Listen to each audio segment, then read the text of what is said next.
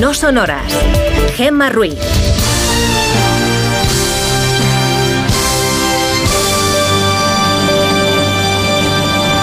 Son las 5 y 6 de la mañana, las 4 y 6 en Canarias. Buenos días.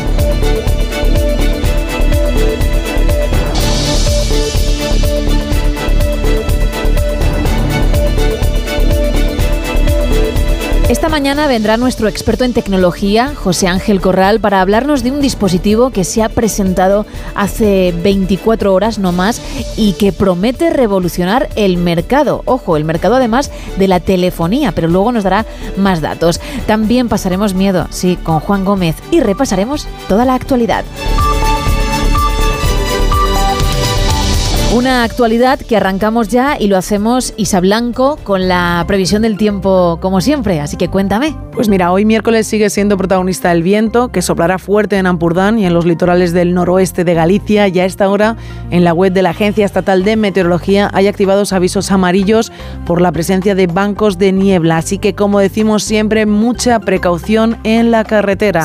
Un frente entra hoy en la península que barrerá el extremo norte peninsular, dejando muchas nubes en los cielos. Será jornada de cielos cubiertos y por la tarde se esperan precipitaciones. ¿Dónde? En tierras gallegas. En el resto de la península día soleado, aunque también hay que comentar que a última hora aumentará la nubosidad en el este de Cataluña y la EMET no descarta algún que otro chubasco en la zona de Girona. En Baleares tendrán una mañana de sol y por la tarde verán cómo sus cielos se cubren de nubes, pero por ejemplo en el archipiélago canario no se va a ver ni una sola nube. Miércoles de muchísimo sol en las Canarias con temperaturas máximas de 32 grados. Hoy muchos volverán a dejar los abrigos en casa porque las máximas estarán por encima de los 20 en gran parte del país, 24 en Almería, 27 en Granada, 20 en San Sebastián, 21 en Bilbao. En Madrid, mejor salir con chaqueta porque la máxima será de 16 grados. En Palencia, igual 15 grados. Mañana el paraguas será necesario en el área del Cantábrico, pero mañana lo contamos todo en profundidad. Bueno, Isa, ¿repites un jerseycito gordo? Bueno, no es gordo, es finito, ¿eh? Y, estamos a 19 de máxima en Madrid estos días, ¿eh? Sí, sí. Bien. Bien. Mañana vamos a hablar de lo mismo? Mañana. ¿O, vamos a, mañana, a aprender? No, yo creo que hablaremos de lo mismo. Es que, es que aquí hay, ¿sabes? En los, en los estudios centrales de Onda Cero hay un poco de microclima. Entras con frío, sales con calor. La excusa ayer, la verdad es que Quedó de maravilla, ¿no? ¿no? ¿No, ¿No te gusta el jersey? No, el jersey no me gusta. Gracias, Gemma. No, hombre, no pasa nada, porque se te quiere igual, ya ves tú. pero, pero me preocupa por, por eso, ¿eh? Porque cuando haga frío de verdad no sé qué va a ser de ti. Pero bueno, ya lo verás, Ya lo verás. Mejor dicho tú, tú verás. Gracias. Un placer.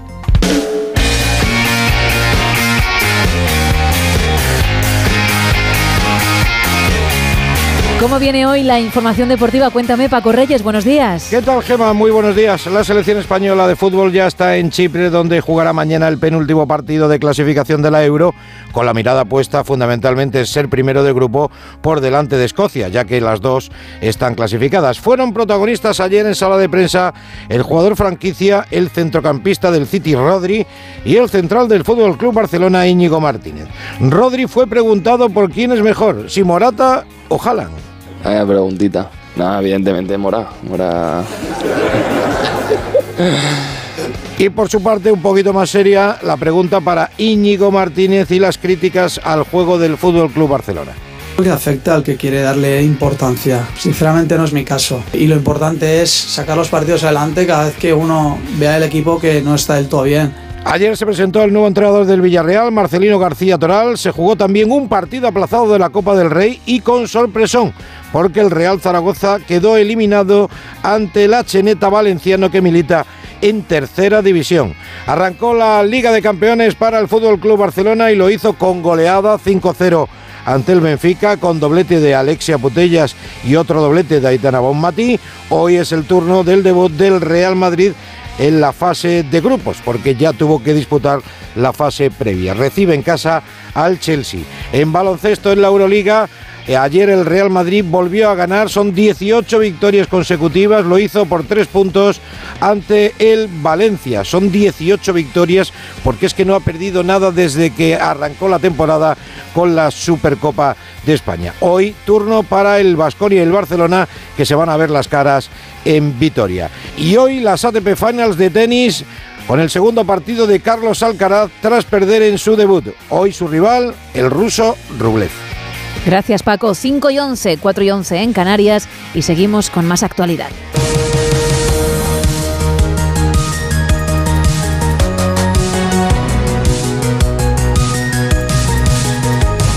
El presidente de Castilla-La Mancha, Emiliano García Paje, no estará presente en la investidura de Pedro Sánchez, mientras otros socialistas como la presidenta del Gobierno de Navarra, María Chivite, o el presidente del Principado de Asturias, Adrián Barbón, sí acudirán al Congreso. El Ejecutivo parece querer centrarse en su investidura, dejando al lado lo negociado, pero eso es imposible, Juan de Dios Colmenero. El Gobierno quiere cambiar como sea el ritmo, intentar desde casi ya hablar de todo menos de la amnistía, de verificadores internacionales de Puigdemont o de las cesiones a los independentistas. Pero esta legislatura, que comenzará el jueves, cuando sea investido Pedro Sánchez, será inevitable hablar de ello, entre otras cosas porque para cualquier iniciativa el presidente del gobierno necesitará el apoyo de todos al mismo tiempo, y entre otras cosas porque también cada mes y así lo aseguraba el propio Puigdemont, cada mes un verificador internacional tendrá que supervisar los acuerdos y la marcha de la legislatura.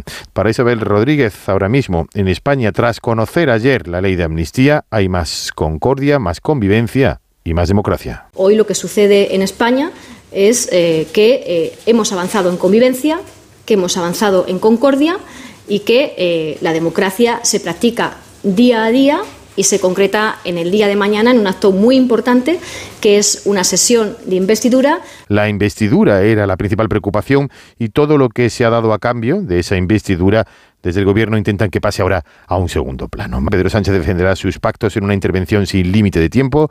Luego por la tarde turno para Alberto Núñez Feijó y el cara a cara entre el líder de la oposición y Pedro Sánchez. Luego el resto de formaciones políticas de mayor a menor en representación parlamentaria.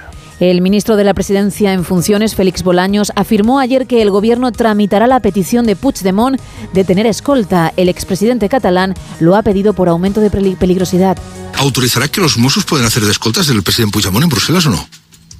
Pues mire, he leído la noticia esta mañana. Eh, yo creo que nadie cuestiona la seguridad de las personas y por muchas diferencias ideológicas que pueda haber y por tanto, pues esa petición yo creo que el Ministerio de Interior la tramitará y seguro que resolverá lo que proceda.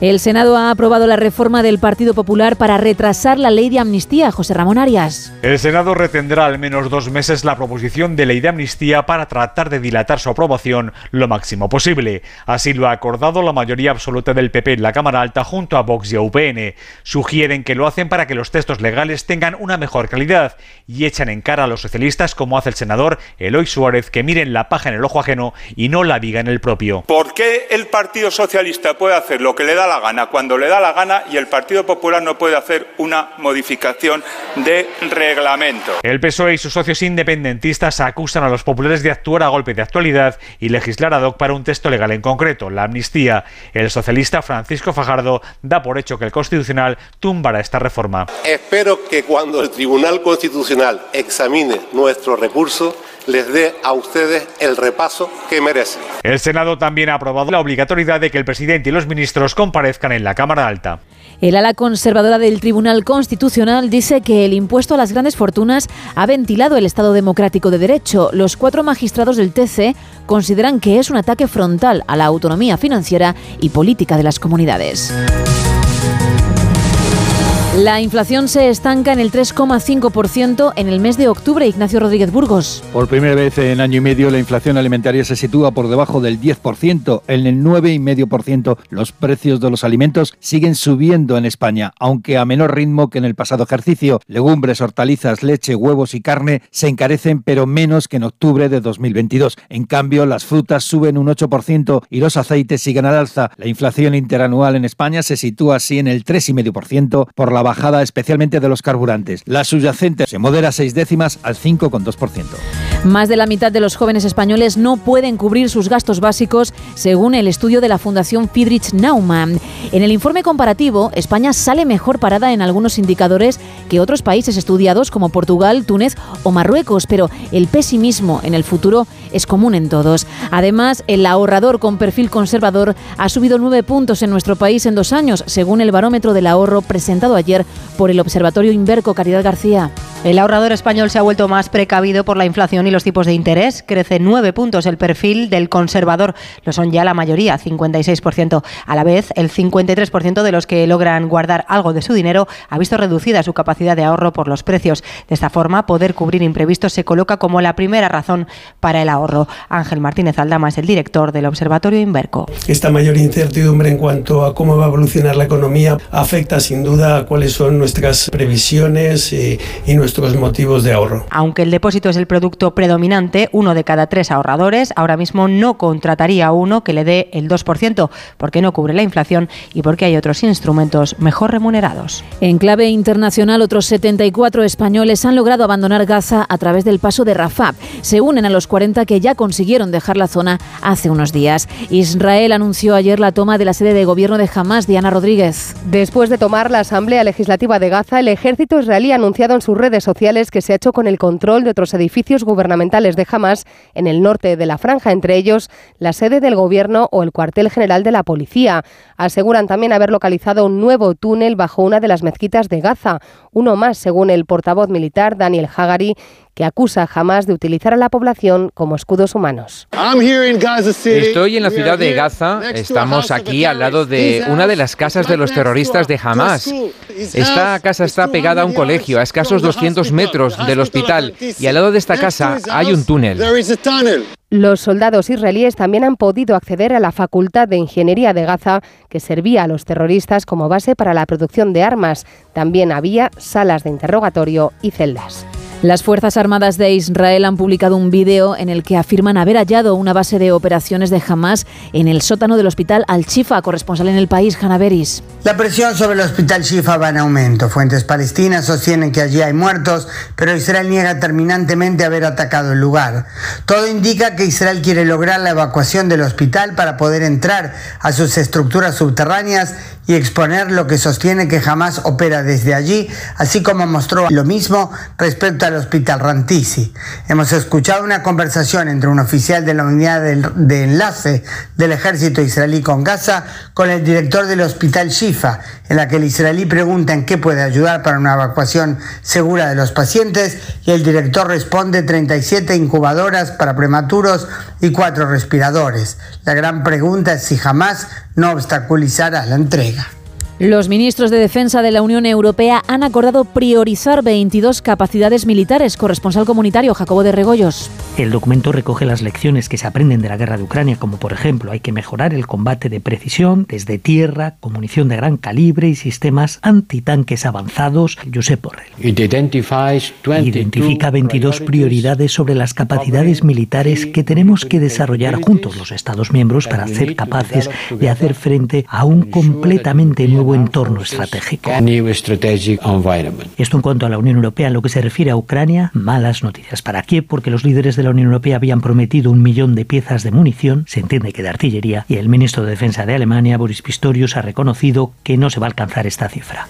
La vuelta de David Cameron al gobierno británico como ministro de Exteriores está aumentando la tensión en las filas de los Tory, corresponsal en Reino Unido, Celia Maza. Sunak ha decidido regresar al conservadurismo de centro, elitista y neoliberal, el mismo que en su día representó el propio David Cameron, protagonista absoluto en la primera reunión mantenida por el nuevo gabinete en Downing Street.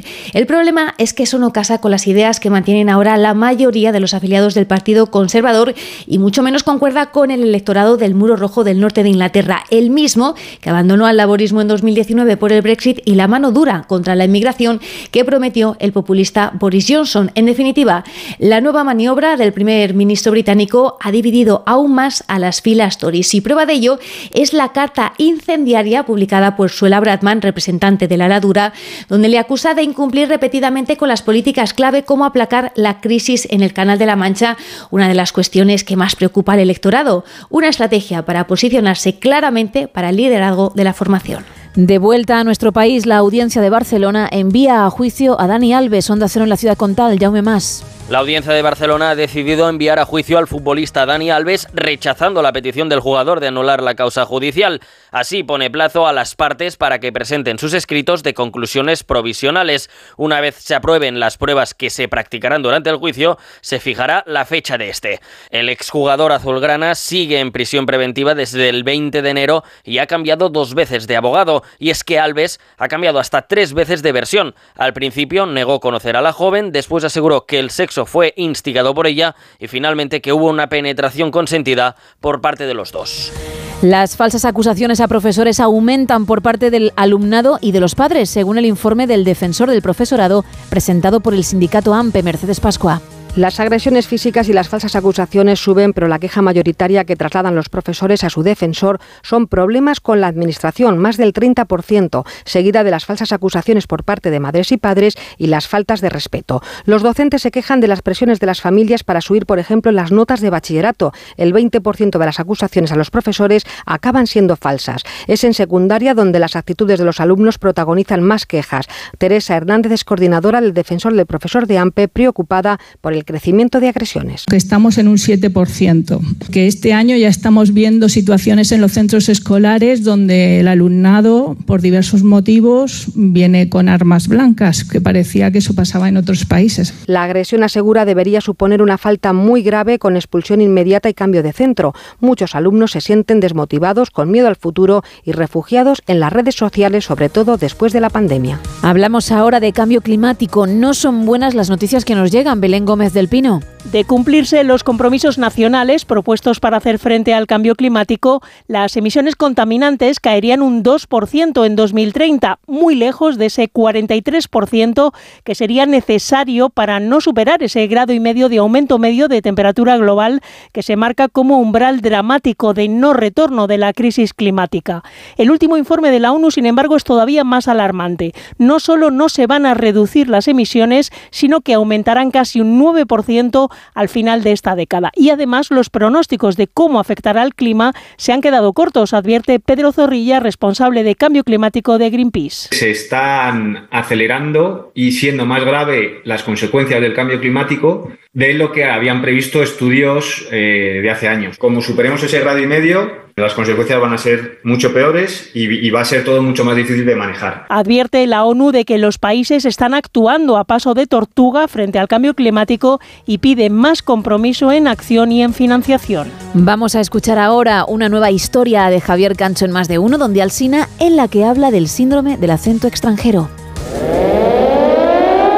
Fue el 6 de septiembre de 1941. La ciudad de Oslo estaba ocupada por los nazis. Poco después del mediodía comenzó el bombardeo. Astrid tenía 30 años y aquella vez no pudo llegar a ningún refugio. Sobrevivió, pero las graves heridas que sufrió en el cerebro le paralizaron la parte derecha de su cuerpo. Durante meses no pronunció ni media palabra. Cuando por fin recuperó la capacidad del habla, algo había cambiado en su pronunciación. Su voz sonaba diferente, con un acento que muchos entonces asociaron con la lengua alemana.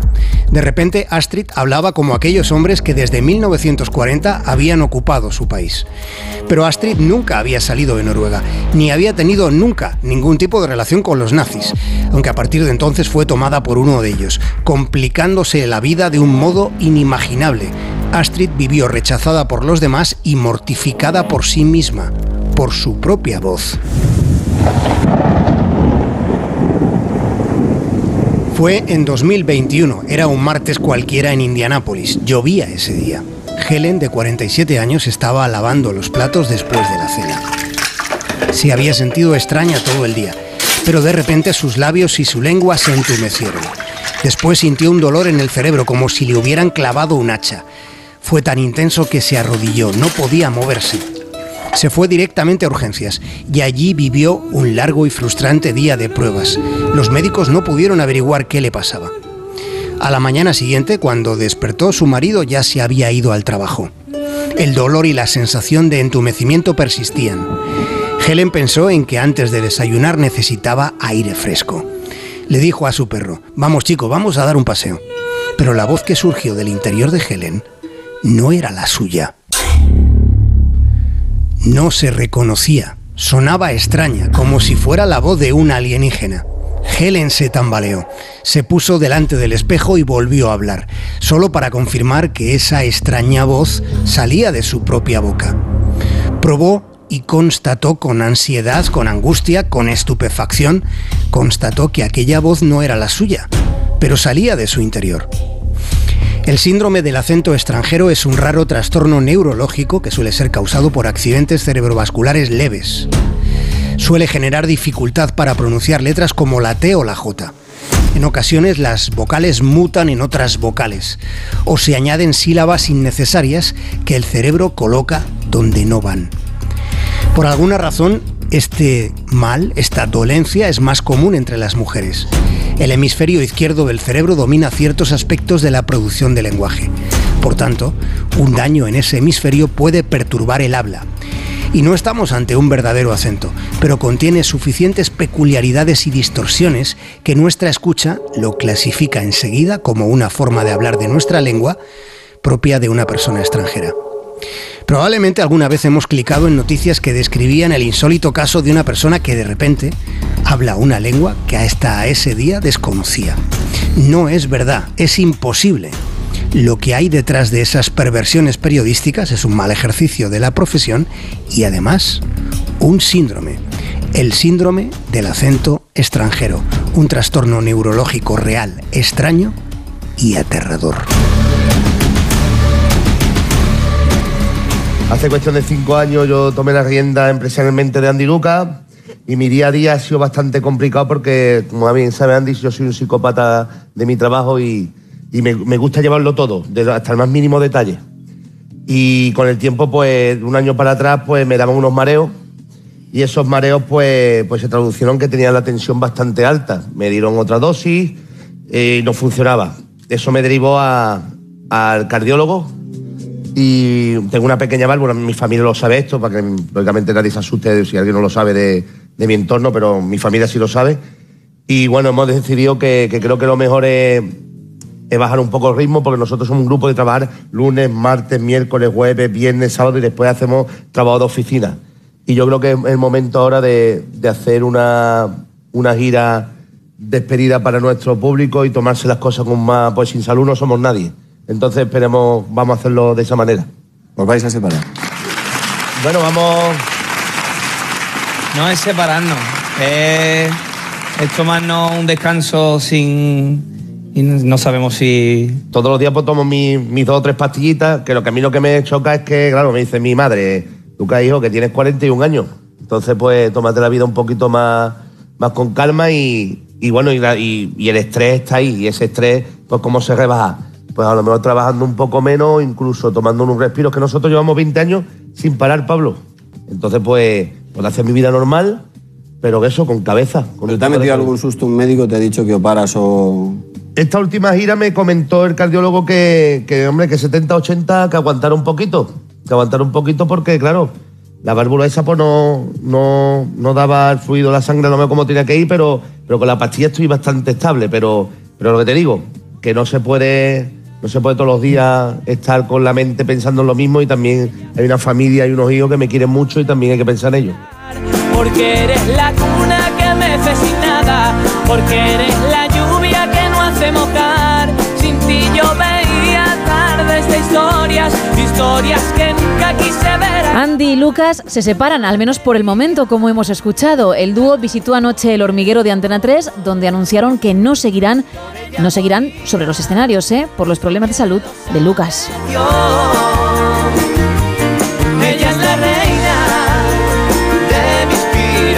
Que algún día pueden regresar, que algún día grabarán un nuevo álbum, pues quizá, quién sabe, ojalá, ¿eh? porque eso significaría que él también se encuentra mejor, pero no será a corto plazo.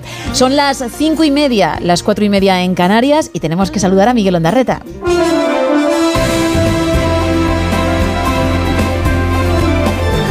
Y pum, dicho y hecho. Miguel, buenos días. Aquí aparezco. Sobre Andy Lucas no sé nada, ¿eh? pero me has, Ah, puesto, me has pues puesto al día. Te iba a preguntar, digo, ¿tú en algún momento fuiste de su música? No. Eh, la verdad es que mm, eh, políticamente correcto te diría que me encanta toda la música, pero no, no he sido muy Andy Lucas, la verdad. No, no, pero. no te veía yo cantando este bueno, tema, por pero ejemplo. alguna vez lo habremos canturreado por ahí, ¿no? Sí, hombre, en alguna verbena porque es música para ello, sí. Total, claro. hemos que venido sí. No arriba. hay que decir que no a nada, claro que sí. Eso. Adelante.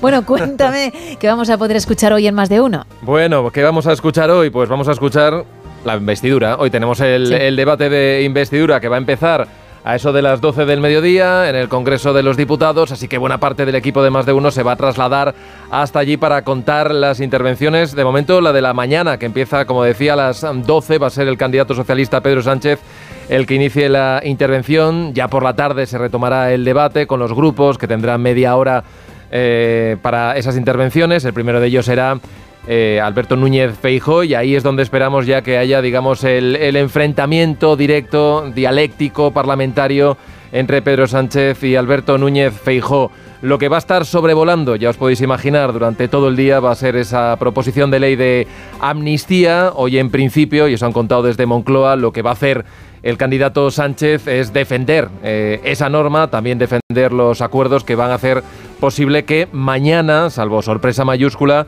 pues salga investido por primera vez por mayoría absoluta y a la primera con esos 179 votos. Así que bueno, además de esto, lo que va a hacer Pedro Sánchez, según han adelantado, es eh, hablar de una legislatura que él dice que va a ser larga, de cuatro años, va a hablar de estabilidad política, habrá algún anuncio también de carácter social y bueno, ese discurso que no es nuevo tampoco de apuesta por una mayor igualdad ¿no? en, en sus políticas. Esto es lo que tenemos como plato fuerte de, de la mañana. Hemos visto en las últimas horas eh, más protestas por eh, el tema de la amnistía, en este caso algo que no es muy habitual. Hemos visto, por ejemplo, a magistrados y a jueces eh, en algunas provincias salir a concentrarse por lo que entienden que puede ser no tanto eh, la ley, porque en principio ahí sí que no aparecía ese concepto eh, polémico de lawfare, pero sí ese acuerdo entre el PSOE y Junts de judicialización de la política. Bueno, ellos entienden que puede haber un riesgo de intromisión de la política en el mundo judicial y han salido a protestar por ello y hemos visto ya también que alguna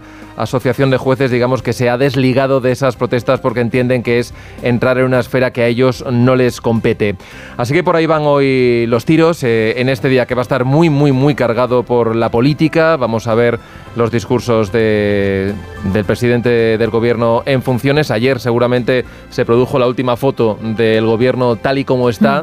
Eh, hemos escuchado algunos discursos, por ejemplo, de la que hasta ahora todavía era ministra de Igualdad, eh, Irene Montero, reivindicando su labor al frente de- del ministerio. Sonaba despedida. Hoy, por cierto, vamos a conocer esa consulta que se hizo a, a sus bases. Recordamos que tienen todavía cinco diputados y lo que se preguntaba es si deberían votar sí eh, a favor de, de esa investidura de Pedro Sánchez. La posición oficial de la dirección es que sí, que se apoye esa investidura. Pero bueno, de sorpresas eh, estamos escaldados, ¿no? En los Sí. últimos años no se espera que se vaya a producir ningún cambio en esa posición, todos votarán conjuntamente, así que eso contaremos hoy mayormente en el día en el que seguimos mirando también a, a Oriente Próximo de esta madrugada. Se está hablando de un ataque muy intenso, muy focalizado en el que es el mayor hospital de la franja de Gaza, que ya operaba apenas con sin medios, es el hospital Al-Shifa. Eh, Israel sigue diciendo que es un lugar en el que eh, jamás guarda munición y además que es el centro de coordinación de su ofensiva. Vamos a actualizar la última hora a partir de las 6 Gema. Perfecto. Pues nosotros estaremos como siempre al otro lado. Muy, muy cargada viene la actualidad, desde luego. Así que ánimo. Venga, vamos Ánimo, a por que ello. es una vamos mañana a por ello. dura. Gracias, Miguel. Son Chao. las 5, chao, y 34, 4 y 34 en Canarias. ¡Paren las rotativas! Vale, ya pueden arrancar. Bueno, Isa Blanco, es tu turno. ¿Cuál es tu actualidad o cuál es el tema que has elegido para esta mini sección? Vamos a hablar de los leones. Venga. bueno, me parece bien. hay que empezar el día hablando un poquito de estos grandes felinos, que son los segundos felinos más grandes después de los tigres. Y hoy en día, por desgracia, quedan muy poquitos, solo dos especies de leones en el mundo, el león africano y el león asiático. Oye, si los quieres diferenciar es muy fácil, el león africano puede crecer hasta 3 metros de largo, desde la cabeza hasta la cola. Son animales que la verdad es que pesan lo suyo, pesan alrededor, pues están entre los 135 a los 230 kilos. Evidentemente ellos son bastante más pesados que ellas. Y una de las curiosidades es que les gusta cazar de noche o muy temprano por la mañana. Eso es porque es más fácil acercarse sigilosamente a las presas en la oscuridad. Los ojos de los leones además se adaptan fácilmente en pocas condiciones de luz, así que merodear entre las sombras no es un problema. Y como esto es agotador, el acecho, la caza y llenar bien la panza, pues luego duermen. Los leones duermen hasta 20 horas al día. Y es que, claro, los machos pueden llegar a comer al día 40 kilos de carne. Y eso pues necesita una muy buena siesta, que los amigos comen, comen, comen y luego tienen que dormir. Y te voy a decir una cosa, su rugido se escucha a kilómetros de distancia y tienen sesiones rugientes, como dicen los expertos, que pueden durar hasta 90 segundos. ¿Esto para qué lo hacen? Bueno, pues para marcar territorio y decirle a la gente que está alrededor, al resto de los animales, cuidado, que aquí estamos nosotros, no vengas a por a nuestra zona, que nos vamos a pelear contigo. Es un animal muy bonito. Muy bonito. Pero que también da mucho miedo. Bastante. Y es peligroso. Sí, sí. Pero creo que no produce el terror que producen las historias de Juan Gómez. Buenos días, Gema. Los misterios pueden estar en los lugares más inesperados, ya no solo a simple vista, sino ocultos bajo tierra. Y hoy vamos a recorrer uno de esos lugares donde dicen que ocurren cosas inquietantes. Nos vamos en busca de unas laberínticas galerías donde se dice han ocurrido hechos totalmente inexplicables. Me refiero a las llamadas catacumbas de Odessa en Ucrania. Vamos a conocerlas. Las catacumbas de Odessa se encuentran precisamente bajo esta ciudad ucraniana y componen, atención, más de 2.500 kilómetros de galerías. Unas cuevas que por un lado fueron producto de procesos cársticos naturales y por otro de la extracción de piedra que sirvió precisamente para construir esa ciudad. Lo cierto es que desde la construcción de Odessa esas galerías fueron utilizadas para cosas ciertamente singulares. Entre ellas dicen que se reunían sociedades secretas como los masones. Se decía que debido a que esas galerías comunicaban toda la ciudad, eran utilizadas por contrabandistas o que fueron utilizadas por la población para protegerse del asedio alemán. Pero también hay otras historias absolutamente terroríficas. Y es que ya desde la Segunda Guerra Mundial se decía que algunos lugares de esas catacumbas fueron utilizados para acabar con la vida de decenas de personas de manera clandestina. Por otro lado, la inmensidad de sus pasadizos alimentó historias sobre personas que entraron y jamás regresaron. Quizá la más impactante tuvo lugar a finales del año 2005. Según se cuenta, un grupo de adolescentes no tuvo mejor idea que adentrarse en esas catacumbas para celebrar la Nochevieja. Allí podrían beber sin que nadie les pusiera límites. Entre ellos estaba una joven llamada Masa, quien, como era de esperar, acabó emborrachándose junto con el resto. La joven decidió entonces, aún sin conocer las galerías, adentrarse y explorar algunas de ellas. Sin embargo, nunca regresó. Al parecer, la joven se perdió y se calcula que durante tres días estuvo caminando, intentando encontrar la salida, completamente a oscuras. Se llamó entonces a las autoridades, quienes no lograron localizarla, hasta que finalmente, más de dos años después, su cuerpo fue hallado sin vida. Al poco tiempo de ser descubierto su cuerpo, comenzaron a suceder fenómenos extraños, dicen que relacionados con la supuesta aparición del fantasma de masa, quien se encargaría de arrastrar a aquellos incautos que desconocían las galerías para que como ella se perdieran y acabaran muriendo. Esta sería para muchos la justificación de por qué un número elevado de personas parecen haber desaparecido allí. Y esto propició que se realizaran batidas de búsqueda para intentar encontrar a alguna de ellas. Bueno, pues la sorpresa desde entonces ha sido mayúscula, cuando en esas catacumbas desde el año 2009 se llevan rescatando varios cadáveres de personas que aparentemente allí se han perdido. En algunos casos las circunstancias era esconder un cadáver, por ejemplo, tras un asesinato. En otras, los cuerpos aparecen sin signos de violencia, como si hubieran muerto de un colapso repentino. Sea como sea, hay quien está dispuesto a afirmar que es el espíritu de masa el que los arrastra hacia la muerte.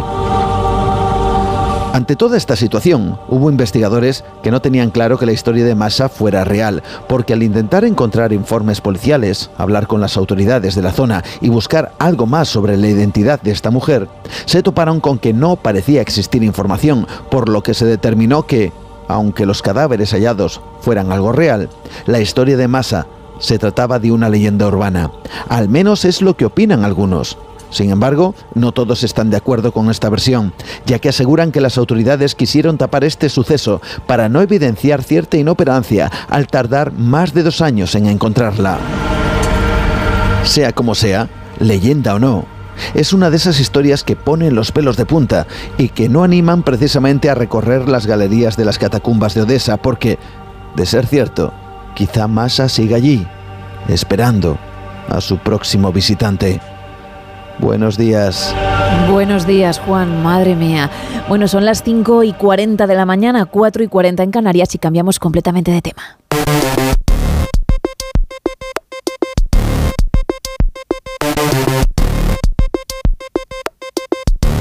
porque ya me está esperando al otro lado José Ángel Corral, responsable de estrategia e innovación de VAS. Muy buenos días. Buenos días, ¿qué tal? Muy bien. Oye, tú eres experto en explicarnos, además, al detalle y que nos quede todo muy claro lo que llega al mercado. Y creo que hay un dispositivo nuevo que merece la pena charlar sobre él. Así es, hoy vamos a hablar de iPing. Vale, perfecto, pues cuéntanos porque por lo menos nosotros no tenemos ni idea. Hablo yo por el equipo, ¿eh? Vale, pues eh, iPing eh, es el dispositivo nuevo que se ha presentado eh, recientemente, prácticamente la semana pasada, desarrollado por la empresa Humane y que prácticamente ha revolucionado el sector o el mundo de la tecnología, ¿no? Y es que ya teníamos algo de conocimiento de este dispositivo que en una charla que se dio en, una charla TED en Vancouver en mayo aproximadamente o algo así, eh, se dejó ver y había levantado mucha expectación, pero se ha hecho público eh, la semana pasada. Entonces estamos de, anuncio reciente, ¿vale? Entonces, ¿qué sabíamos hasta ahora del dispositivo? Bueno, pues básicamente muy poquito. Más allá de lo que se había filtrado en el vídeo que habíamos visto, porque la verdad es que ni siquiera la web de la empresa eh, anunciaba más o menos de qué iba, ¿no? O qué hacía. Entonces, en, lo único que sabíamos era que Humane era una startup tecnológica que había estado trabajando durante un año más o menos en secreto y que había presentado en, en una de estas charlas este dispositivo con la intención de romper el actual mercado de los smartphones y crear un nuevo paradigma. Y esto que puede sonar un poco a ciencia ficción o muy absurdo, según como lo veamos, ¿eh? y de hecho ya hay gente que lo ve en ambos sentidos, eh, pues al final mm, vamos a tener que pararnos un poquito a ver mm, quién está detrás de todo esto, cuál es su planteamiento y podamos posicionarnos un poquito más eh, con más sentido, ¿no? Entonces, ¿Qué habíamos visto en las partes que se habían filtrado de este vídeo? Porque solo se había filtrado trocitos, no se había filtrado el vídeo completo de la charla. Bueno, pues el cofundador de Humane, eh, que es un señor que se llama Enram Chaudhry, hizo una demostración en la charla eh, en la que tenía un dispositivo portátil basado en inteligencia artificial que la compañía estaba construyendo y que pues que quería reemplazar o que iba a reemplazar a los smartphones actuales, ¿no? Y el dispositivo era un aparatito muy pequeño que se colocaba en el bolsillo del pecho de la camisa, ¿no? No este bolsillo delantero que suelen tener las camisas, y que tenía una cámara, un proyector y un altavoz que sobresalían en la parte superior, ¿no? Entonces, durante la charla, él demostró diferentes funcionalidades. Por ejemplo, recibió una llamada telefónica, entonces el dispositivo suena Chaudhry levanta la mano y el dispositivo proyecta sobre la palma de la mano el nombre de la persona que está llamando y una serie de iconos para responder o gestionar o, ignorar la llamada.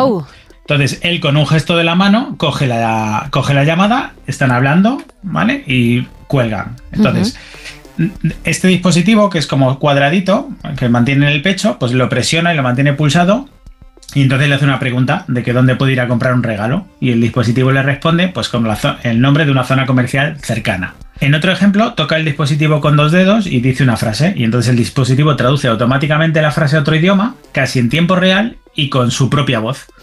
Que es la, parte interesante, ¿no? Que traduce el, idioma con la propia voz de este hombre eh, generada por inteligencia artificial. Luego, en otro ejemplo, que se ve así en el, en el vídeo, pues mantiene pulsado el dispositivo con un dedo y entonces le da una orden el, el, dispositivo automáticamente le hace un resumen de los correos, de los eventos que tiene en el calendario, de sus mensajes recientes y tal. Y luego, por último, pues sostiene una tableta de chocolate delante del dispositivo, ¿no? Como he dicho, tenía una pequeña camarita y presiona y le dice algo así como, ¿me puedo comer esto? Y el dispositivo le dice, pues mira, mejor que no lo hagas porque tiene un componente al que eres alérgico, ¿no? Entonces, básicamente, todo eso era lo que salía en el vídeo o lo, único que se veía en el vídeo, ¿no? Y entonces, llegados a este punto, pues no sabíamos eh, cómo se va a comportar el dispositivo en la calle, eh, con el ruido, con más suponiendo que haya varias, personas que tengan este dispositivo, eh, cómo se va a comportar si cada uno intenta interactuar con el suyo si hay alguna restricción por parte de que lo pueda usar un usuario que sea el propietario o no, algo de tipo de identificación biométrica. ¿Qué pasa si no llevas una camisa con bolsillo, por mm. ejemplo, para colocarlo donde lo colocas, ¿no? Claro. ¿Cómo sabe el idioma, el, idioma al que traducir? ¿De dónde saca los contactos y los correos? Si se procesa en el dispositivo, se procesa en la nube. ¿Qué pasa si tiene cobertura o no la tiene? O sea, claro, eh, se generan una cantidad de, de preguntas casi infinitas, ¿no? Pero al final eh, ha generado el suficiente revuelo como para que toda la comunidad tecnológica estuviera pendiente del dispositivo, ¿no? Más aún si consideramos el historial de, este señor, de Imran Chaudhry, que ahora contaremos, ¿no? Vale. Entonces, la semana pasada, día 9, se hace el anuncio oficial de la próxima eh, salida o venta de este dispositivo, ¿no? Entonces, ahora que sabemos de Humane, pues que es una startup fundada por ex empleados de Apple y de Microsoft, en concreto, este señor es cofundador, como hemos dicho, eh, pasó más de 20 años trabajando en Apple y diseñando productos pues como puedan ser el iPod, el iPad, el Apple Watch o incluso el iPhone. Y es de sobra conocido por su trabajo en la invención de la interfaz de usuario y en la manera en que interactuamos con el iPhone. Entonces, bajo su nombre aparecen miles de patentes y, podríamos decir prácticamente que su trabajo se define cómo interactuamos en el mundo entero con la tecnología. Este hombre encima está casado, está casado con eh, Bethany Bongiorno, que es la cofundadora de la empresa, que es una señora que estudió física, trabajó en investigación astrofísica y luego empezó en el mundo del desarrollo del software. Y ha trabajado como directora de ingeniería de software en Apple también, donde ha sido responsable pues, de proyectos pues, de los sistemas operativos de los Mac y de los iPhone. Y bajo su dirección ha habido proyectos de los más críticos con, pues, por ejemplo, con el iPad. ¿no? entonces, este matrimonio se ha planteado redefinir prácticamente el mundo de la tecnología como lo conocemos a día de hoy. Pretenden ser el Apple de ahora, o el nuevo Apple, por decirlo de alguna forma y para ello han contado con un gran equipo de gente que está detrás de ellos, no son solo ellos. Y es gente pues muy conocida también en el sector, que vienen de empresas como Apple, como Sony, como Netflix, Meta para los temas de interfaces con realidad aumentada y realidad virtual, del Google, eh, gente que trabaja en proyectos como las pulseras de Fitbit, o los AirPods, o los iPhone, los procesadores de Qualcomm, que son los procesadores que llevan prácticamente todos los teléfonos móviles que utilizamos a día de hoy si nos centramos ahora en qué sabemos del dispositivo que han presentado, ¿no? Del iPing o AIPing, que lo vamos a oír mucho en los próximos meses, ¿vale? Pues podemos decir ya con seguridad que es un dispositivo pequeñito, potenciado por inteligencia artificial, que se va a colgar en, en las prendas. No hace falta que sea un bolsillo, puede ser cualquier chaqueta, una camiseta, porque funciona como si fuera un pin, solo que son dos partes que se unen de forma magnética. Eh, y que sí, su, objetivo es claramente eh, reemplazar al teléfono móvil, por lo menos tal y como lo, lo, conocemos hoy en día, y además convertirse en nuestro mejor amiguito. ¿vale? Qué interesante, sí, sí, sí. Eh, sí, la verdad es que es un concepto muy rompedor. Ya veremos si triunfa o no, pero por lo menos es rompedor. Exacto. De hecho, las funciones que plantea son las básicas de un teléfono, una pequeña proyección virtual para hacer de panel de control. Entonces nos permite hacer y recibir llamadas, eh, enviar y recibir mensajes, capturar imágenes y vídeo y responder a preguntas o, pues como hemos visto, traducir eh, conversaciones en tiempo real. Y aunque muchas de estas eh, em, tareas, digamos, ya no las pueden resolver asistentes como los que tenemos ahora mismo, ¿no? Pues Alexa, Google o tal, pues desde Human eh, nos aseguran que, su dispositivo es capaz de realizar las tareas de una forma mucho más sofisticada y mucho más precisa. Entonces, ¿cómo controlamos el dispositivo?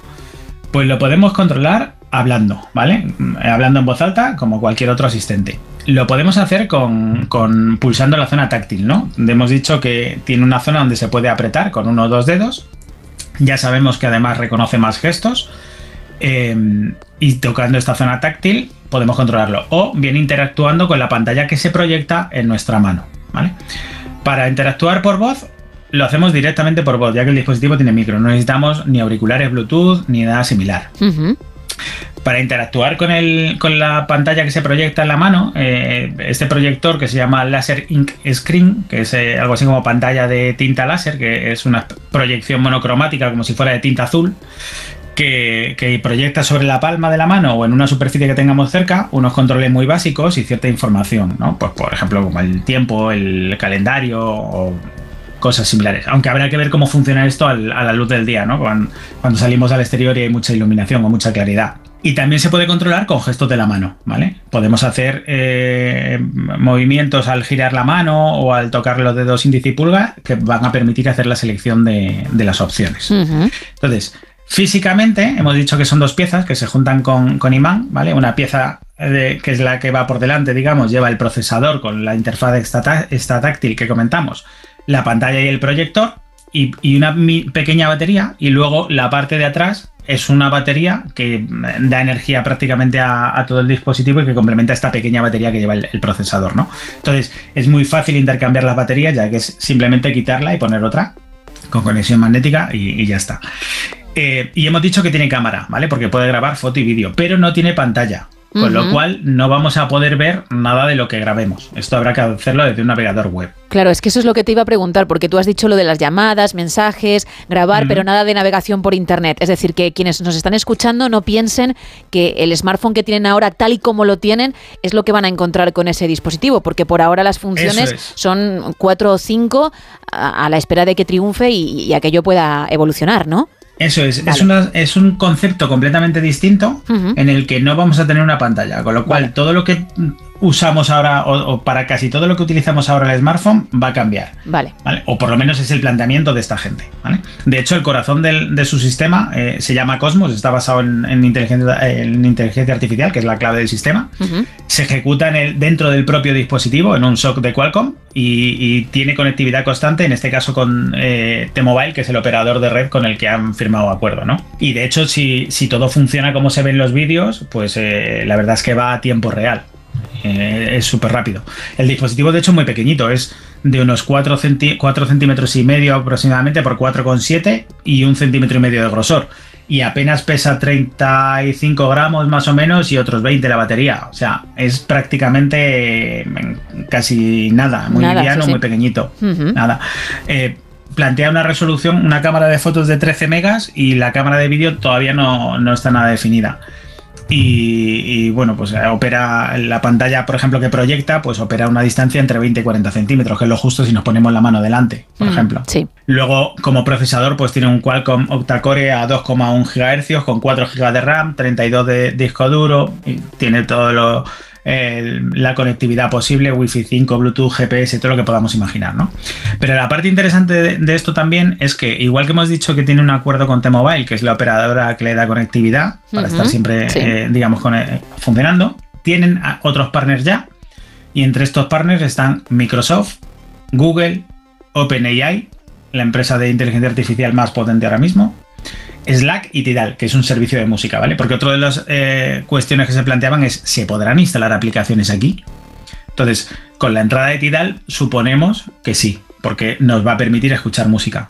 Y si quieres, por ejemplo, acceder a ese navegador web como comentabas o ver esos vídeos que has grabado, ¿qué se conectaría por Bluetooth con otro dispositivo? Nos vamos, todos los fotos o vídeos que haga se suben automáticamente al cloud ah. de, Humane, con lo cual tienes que conectarte vía navegador web a su cloud. Así que básicamente eh, el discurso de esta empresa está validado y apoyado por estos grandes gigantes de la industria y de hecho hay quien ya los empieza a llamar como el iPhone Killer. Mm. al dispositivo. Eh, y bueno, veremos si están acertados o no. Por lo pronto, el mañana, día 16, eh, arranca la venta en Estados Unidos con un coste de 699 dólares al que hay que sumar una suscripción de 24 dólares mensuales. Suponemos que eh, es un poquito más de lo que cuesta la suscripción a, a ChatGPT 4. Y solo se vende en Estados Unidos, ¿vale? Inicialmente. Probablemente cuando no hay fecha para Europa, cuando salga, pues suponemos que rondaría los 800 euros más o menos. Y aunque pueda parecer caro, pues no deja de ser eh, estar en las cifras en las que nos manejamos con móviles actuales. Eso te iba a decir, incluso hay superiores y, además con gran distancia, sí. Eso es. Eh, aunque claro, hay que ver cómo evoluciona este tema, porque es un cambio muy radical en las tendencias que tenemos actualmente, como comentabas antes. Ahora mismo casi todo se basa en la calidad de las pantallas, en la calidad de la, en los megapíxeles de la cámara, en la funcionalidad que menos usamos prácticamente es el teléfono. Sí. Entonces hay que ver qué acogida tiene, tiene el mercado. Pero bueno, de momento el interés del sector eh, y del público ya lo ha conseguido y el respaldo de parte de la industria también. Y disruptivo es, cuando menos, con lo cual eso ya es lo que te hace prestar atención y decir, bueno, pues vamos a ver. Claro, además también, a ver, no deja de ser una primera eh, presentación, habrá que ver cómo evoluciona en futuras actualizaciones, eh, si mantiene esta interfaz o aparece alguna pantalla en algún momento o no, si se dejan instalar aplicaciones. Sigue habiendo muchas preguntas en el aire, pero, pero bueno, eh, el dispositivo por lo menos promete, ¿vale? Porque es un cambio de paradigma en el que nos puede permitir estar conectados sin estar pendientes de una pantalla. Bueno, tiempo al tiempo, paso a paso. En cualquier caso, tú serás quien nos informe de cómo va todo. Pero el hecho de que sea disruptivo, como decimos, tiene buena pinta, ¿eh? Tiene buena pinta. Y si algunos que entienden mucho de esto ya lo están denominando como el iPhone Killer, cuidado, ¿eh? Cuidado, pero ya nos lo contarás en cualquier caso, como decía. Por supuesto, aquí estaremos para contarlo. Pues José Ángel Corral, responsable de estrategia e innovación de VAS. Vamos a recordar también tus canales para que la gente a la que le interesa el mundo tecnológico pueda saber más, aprender más contigo y tus compañeros, porque además estáis en diferentes plataformas. Eso es, estamos tanto en Twitch como en YouTube, en Trantor Tech Talks. Em, y luego en formato podcast en Spotify, Apple Podcast y Google Podcast y las principales redes sociales, principalmente LinkedIn, en X, lo que era anteriormente Twitter y en TikTok. Perfecto, pues muchísimas gracias. Dentro de dos semanitas hablamos, ¿vale? Genial, gracias a ti, Gemma. Un abrazo. Chao. Bueno, tú que estás al otro lado, cuéntanos qué te parece esta disrupción en el mercado, si te interesa, si crees que, puede funcionar o no. Estamos en un WhatsApp, el 682-472-555. Ahí nos lo puedes contar, ¿eh? con mensaje de texto o nota de voz. 682-472-555. Y si no, bueno, pues ahí están los canales también de José Ángel Corral, de nuestro experto en la materia, junto con Manuel Delgado Tenorio, que vendrá la semana que viene. Estamos puntito de bajar el telón. Quedan tres, tres minutos para llegar a las seis, las cinco en Canarias, momento en el que arrancará más de uno con Miguel Ondarreta y con todo el equipo, luego también con Carlos Alsina al frente y hoy con la actualidad, como comentábamos, bastante interesante, bastante cargada con ese debate de investidura.